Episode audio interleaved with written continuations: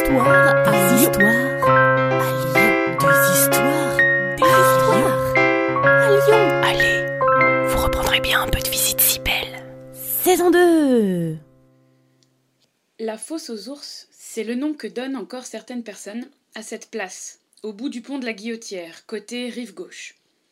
Son véritable nom, c'est place Jutard, au nord, là où se trouve le carrousel, et place Raspail, au sud, là où se trouve le square.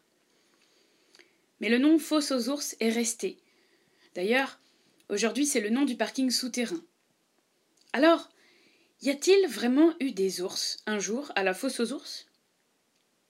Pour le savoir, nous allons demander leur avis aux différents éléments du quartier qui sont là depuis suffisamment longtemps. Commençons par le carrousel, qui est là depuis 2006.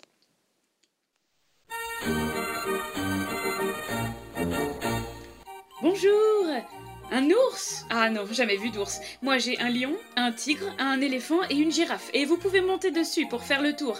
Mais je n'ai jamais eu d'ours, désolé. Ah, bon. Eh bien, merci. Euh, Peut-être que les tours de la piscine du Rhône ont vu quelque chose depuis là-haut? Elles sont là depuis 1965. Bonjour Nous, on voit souvent passer des bouées en forme de crocodile, de dauphin, de licorne même parfois, mais on n'a jamais vu passer de bouées en forme d'ours. Désolée. Bon, c'est vrai que en même temps, les tours sont peut-être très hautes, mais elles sont quand même loin. Le pont de la Guillotière. Elle doit certainement savoir. Ça fait au moins mille ans qu'il y a un pont ici, non? Bonjour. Oh, désolé de vous décevoir. Euh, S'il y a eu un pont ici depuis mille ans, vous savez, moi, je ne suis là que depuis 1954. J'ai remplacé mon prédécesseur qui avait été détruit pendant la guerre. Et j'ai pas vu d'ours. Désolé. Ah oui, c'est vrai que 1954, c'est pas si vieux. Hum, Quelqu'un qui était là pendant la guerre alors? Bonjour, je suis Antonin Jutard. C'est moi qui donne mon nom à la place. J'étais le propriétaire de la brasserie de l'Étoile et j'accueillais des résistants pendant la guerre. Mais je peux vous assurer que aucun de ces résistants n'avait le surnom de ours. Désolé. Bon, je ne sais vraiment pas à qui demander parce que cette place a été complètement refaite, alors il ne reste plus grand-chose de très vieux. Ah si, dernier espoir. Demandons à Raspail. Bonjour, je suis François Vincent Raspail, chimiste et homme politique.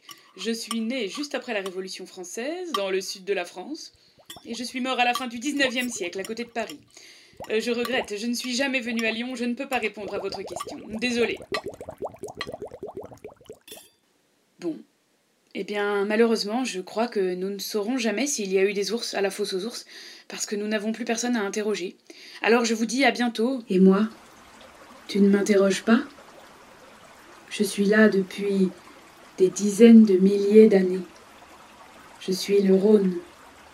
Figure-toi que jusqu'à la fin du XIXe siècle, je m'étalais sur toute cette place, cette fameuse fosse aux ours.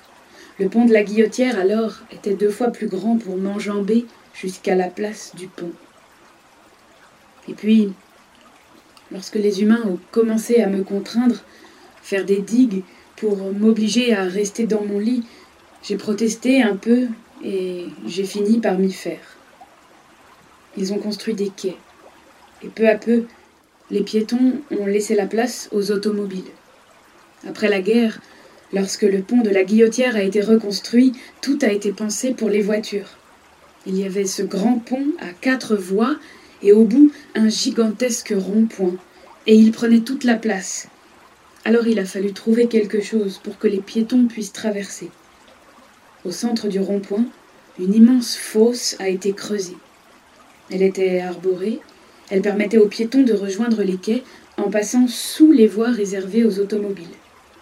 Cette fosse, disait-on, ressemblait à la fosse historique, la fosse aux ours, que l'on trouvait à Berne, en Suisse, dans laquelle il y avait de véritables ours. Alors, elle a été surnommée Fausse aux ours.